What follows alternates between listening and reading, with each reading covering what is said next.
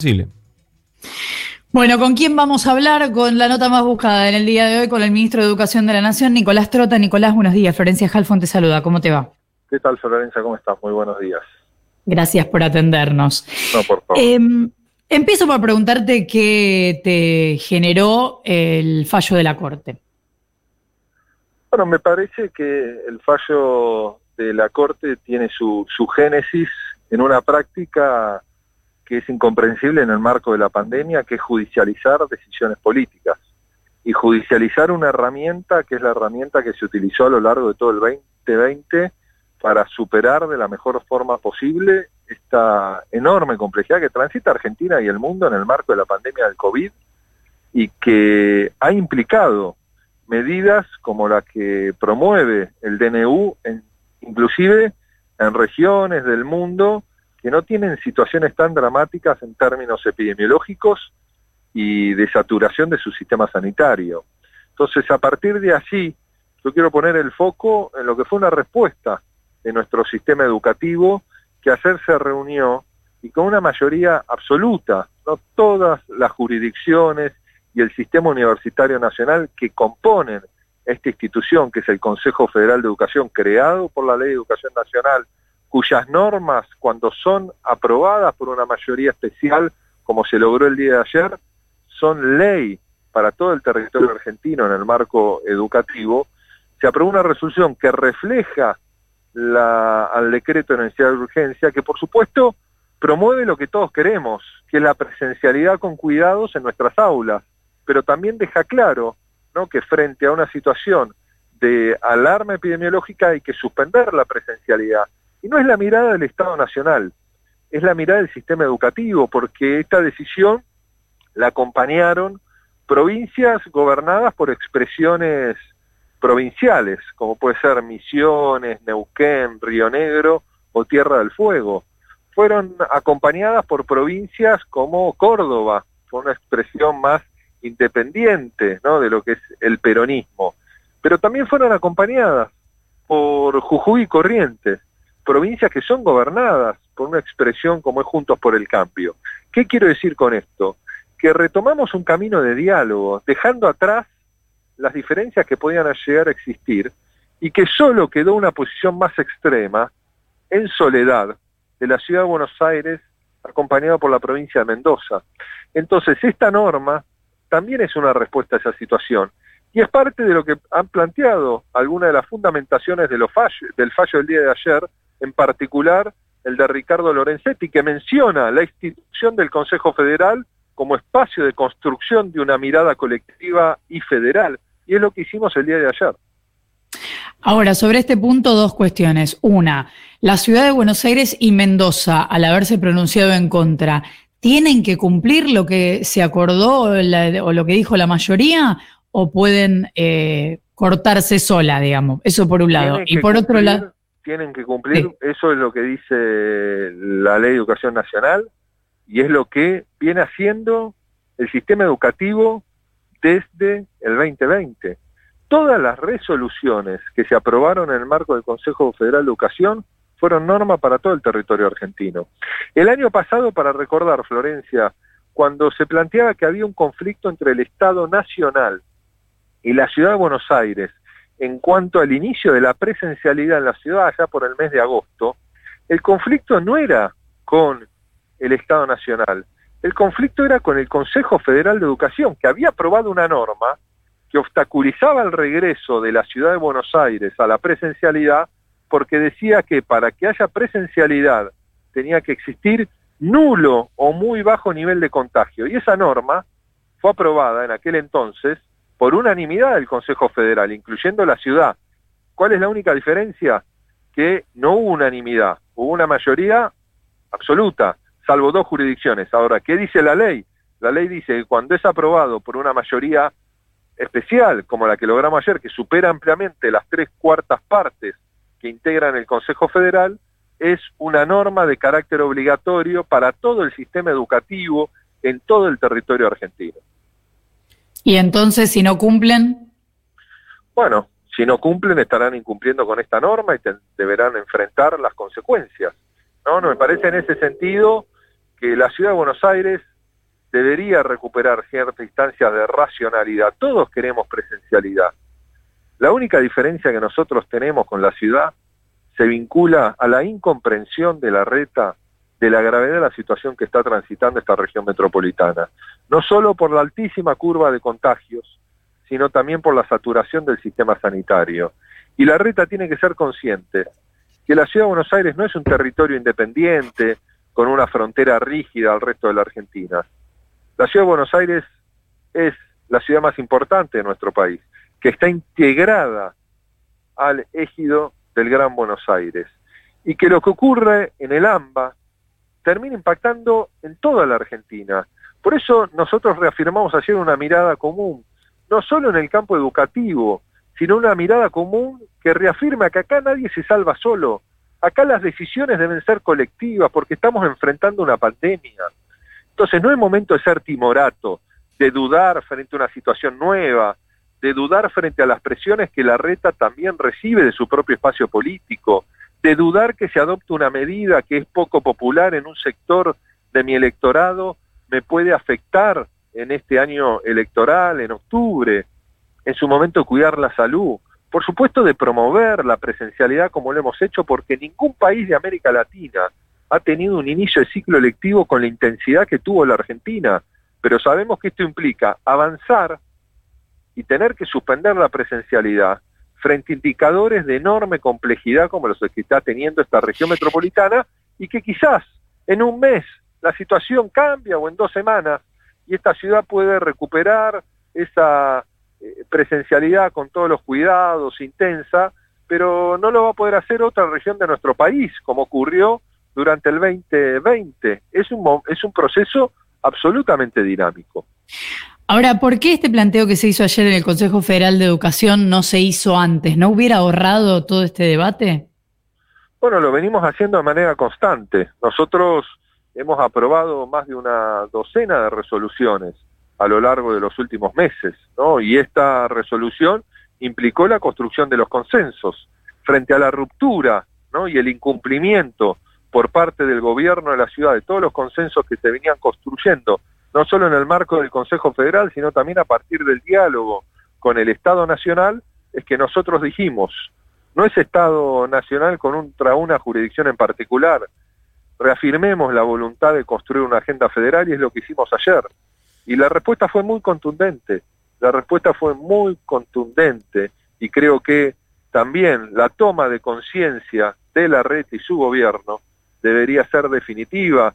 Creo que ayer el Consejo Federal de Educación le dio una nueva oportunidad a Horacio Rodríguez Larreta de recuperar la racionalidad que ha perdido quizás por la presión excesiva de las Patricia Burrich, de los Mauricio Macri, del campo especulativo en el, en el terreno de la política, que es lo que nos está llevando a una situación de mucha angustia a todas las familias porteñas. Nicolás, ¿qué tal? Nico Fiorentino te saluda. Si la ciudad de Buenos Aires y la provincia de Mendoza no acatan esto que resolvió el Consejo Federal de Educación, ¿el Ministerio de Educación de, la Nación piensa eh, judicializar la situación? Vamos a conversarlo con, con todos los ministros y ministras, ¿no? Ya está, no es solo una decisión del Estado Nacional, es la posición de todo el sistema educativo y a partir de allí primero vamos a esperar, porque yo confío que el gobierno de la ciudad asuma el cumplimiento de las normas, como ha hecho durante el 2020. Creo, como decía hace un instante, esto es una nueva oportunidad de demostrarle a todos los argentinos y argentinas que tenemos todos la capacidad de recuperar el diálogo, de reflexionar y de transitar juntos el desafío de la pandemia. ¿Cuál fue el planteo que hizo la ministra de Educación de la ciudad, Soledad Acuña, ayer en el Consejo cuando se eh, debatió esta resolución? ¿Cuál fue la posición que tuvo Acuña? No, la posición, por supuesto, de, de Acuña y el director general de escuela de la provincia de Mendoza fue contraria. ¿no? Acuña esgrimió ciertos aspectos epidemiológicos y, por supuesto, nosotros en el campo educativo no discutimos la dimensión epidemiológica, no eso queda en el campo sanitario. Nosotros lo que planteamos ayer son las respuestas educativas que tenemos que fortalecer, pedagógicas, y frente, por supuesto, sí, a lo que son realidades de complejidad, lo que hemos hecho es reflejar los indicadores que están incluidos en el último decreto de necesidad de urgencia, que ya no son solo indicadores desde ese DNU, sino que se han transformado en una norma para todo el sistema educativo con las distintas regiones de bajo, medio o alto riesgo y el caso de la alarma epidemiológica que hay que suspender la presencialidad en las escuelas momentáneamente, pero a lo que le sumamos la necesidad que las escuelas permanezcan abiertas, que pueda haber instancias de acompañamiento educativo con los chicos y chicas con trayectorias más eh, dañadas, pero encuentros individuales. Eso está claro. Ahora, Nicolás, em, en el, eso forma parte del decreto que empezó a regir el 30 de abril, este viernes.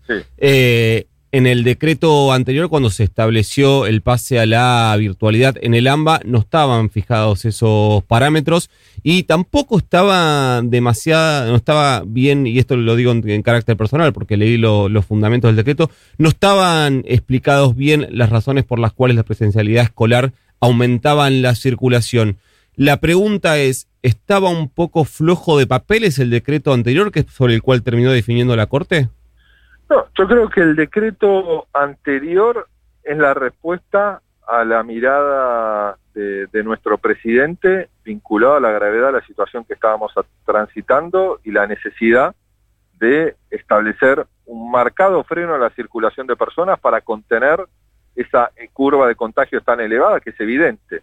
Y el presidente tomó esa decisión además frente a un sistema sanitario en, en pleno proceso hace algunas semanas de saturación y esa decisión, por supuesto, que ustedes saben que incluyó mucho debate hacia dentro de nuestro gobierno con posiciones distintas, posiciones que saldó el presidente al momento de, asumir la decisión y que todos acompañamos más allá de el debate que transitamos con antelación a la decisión y con posterioridad a la decisión. Pero para nosotros es fundamental dejar en claro que lo que trabajamos ayer no fue ese DNU que además ya no tiene vigencia porque fue reemplazado por el último DNU, donde sí queda claro todos eh, los indicadores epidemiológicos que por supuesto exceden la competencia de las áreas educativas.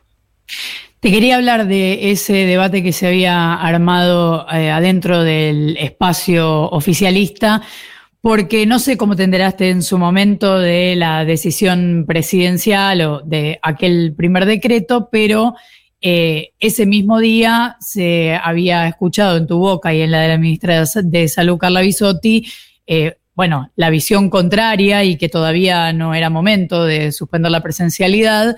Y después vino el decreto del presidente y toda la controversia que se armó en torno a eso. Y hubo unos días en que no pudimos escuchar tu posición y que supongo habrás eh, reflexionado respecto de qué hacer y de cómo avanzar.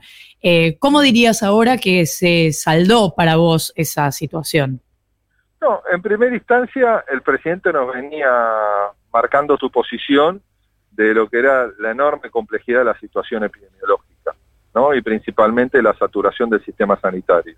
Nosotros veníamos construyendo con la ministra de Salud y con varios caminos, al cual el presidente escuchó, pero adoptó otra decisión que este ministro de Educación, cada vez que se siente en una mesa con el presidente, con los gobernadores, con los sindicatos, con cualquier actor de nuestra sociedad, defiende la agenda educativa. ¿no? Defiendo con protocolos y cuidados como lo hemos logrado. Defiendo también el presupuesto educativo que ha permitido, ¿no? gracias a, a la comprensión y al compromiso del presidente, un crecimiento interanual de los más importantes de la historia de nuestro sistema educativo. Ahora, los días posteriores, yo era consciente que cualquier definición que adopte públicamente iba a ser interpretada para debilitar la posición de nuestro gobierno. Así que con el presidente conversamos en reiteradas oportunidades con posterioridad a la decisión para transitar el proceso tan complejo que tenemos que seguir transitando de cara a lo que es superar la pandemia y fortalecer nuestro sistema educativo. ¿Te sentiste desautorizado por el presidente? Yo dejo en claro que soy un ministro del presidente Alberto Fernández, que acompaño sus decisiones, que me, pero siempre, como me lo ha pedido el presidente, a quien conozco hace más de 20 años, ¿no? que hemos tenido encuentros y desencuentros a lo largo de los 20 años, el presidente siempre nos plantea, y eso creo que es muy importante, que le manifestemos nuestro pensamiento, que discutamos. Él es una persona abierta al debate, al debate intenso por momentos, para poder encontrar las mejores posiciones. ¿no? Yo no me sentí desautorizado, creo que las decisiones en el marco de la pandemia tienen que ser rápidas, ¿no? Y que nadie tiene la verdad absoluta. Nadie tiene la verdad absoluta porque no hay una hoja de ruta clara y tenemos que ir tomando decisiones no todos los días y por eso creo que es una grave equivocación la judicialización de las decisiones políticas siempre, pero mucho más en el marco de una pandemia. Em, Nicolás, ¿cómo eh, imaginás la relación política con la ciudad de Buenos Aires a partir de ahora? ¿Ves la posibilidad de que sea la política la que reconduzca eh, la situación o crees que es una puerta que ya está cerrada a partir de la posición de tanto pública del, del jefe de gobierno como de la ministra Acuña en el marco del Consejo Federal? La pelota está del lado de Horacio Rodríguez Larreta. No creo que es importante que Larreta recupere la capacidad de reflexión que tenía en el 2020 y que a partir de allí asume el compromiso de cuidar la salud de los porteños, que es cuidar la salud de todos los argentinos. Nicolás Trota, ministro de Educación de la Nación, muchas gracias por habernos atendido y perdón por tanta insistencia, pero era un momento importante. Muchas gracias, Florencia. Siempre es un gusto charlar con Futurock y con ustedes. Muchas gracias. Sí, si quieres hacerte socio de la comunidad, hoy estamos sumando socios sin ningún problema. Excelente, me parece perfecto. Me voy a poner Bárbaro, muchas gracias. Entonces, gracias. Bárbaro. Antes de las 9 de la mañana, por favor. Gracias, hasta luego. 20 minutos para las 9 de la mañana y necesitamos socios. Necesitamos socios. Necesitamos socios. Una cara dura.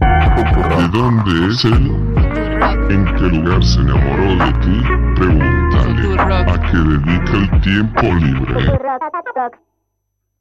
La app IPF es un camino de ida porque disfrutás de los mejores beneficios sin vueltas. Obtené 10% de ahorro en Infinia e Infinia Diesel todos los días y en Super todos los miércoles. Además, ahorrá hasta 500 pesos en combustible canjeando tus puntos Serviclub. Con app IPF, los beneficios llegan de la manera más ágil y segura. Tope de reintegro 250 pesos por semana.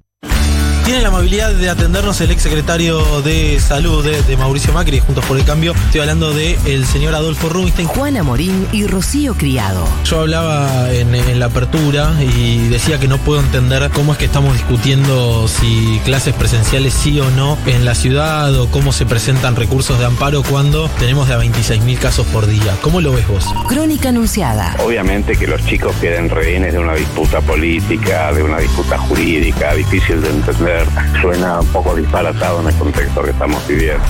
Lunes a viernes, de 9 a 12. La realidad también es que hace exactamente una semana o ocho días, el presidente de la Nación, la ministra de Salud, en el mismo contexto epidemiológico que estamos viviendo hoy, decían que había que resguardar la presencialidad contra viento y marea. Con Sebastián Cazón y Poli Sabatés. Si vas a tomar una medida en el AMPA, es lógico que vos hables con las dos partes de la ecuación, no solo con la provincia de Buenos Aires, otro periodismo es posible. A mí me da la impresión que tomamos el caso de Argentina como si fuera una excepción. Todos hablan como si Argentina fuera la excepción. Y cuando te vas a ver lo que sucedió en Reino Unido, en Francia, en Israel, en Chile, en Uruguay y en aquellos países que sucedieron cosas muy similares. Juana Morín y Rocío Criado. Porque si no terminamos diciendo que el gobierno es autoritario a nivel local y en el mundo está lleno de casos similares. por supuesto que todos tuvieron decisiones de apertura y de cierre total, parcial, este, fragmentado. Lunes a viernes, de 9 a 12. Vos sabés que si vos cerrás las escuelas y lo que pasó, un millón y medio de chicos que no tuvieran ningún contacto con el sistema educativo el año pasado, es irreparable el daño que se hace. Crónica anunciada. Dicho esto, si el presidente hubiera anunciado una ampliación de las restricciones, de las franjas horarias, del transporte público, digamos, de muchas de las cosas que se ampliaron en el mundo, por eso no hubiera habido esta reacción. Futurock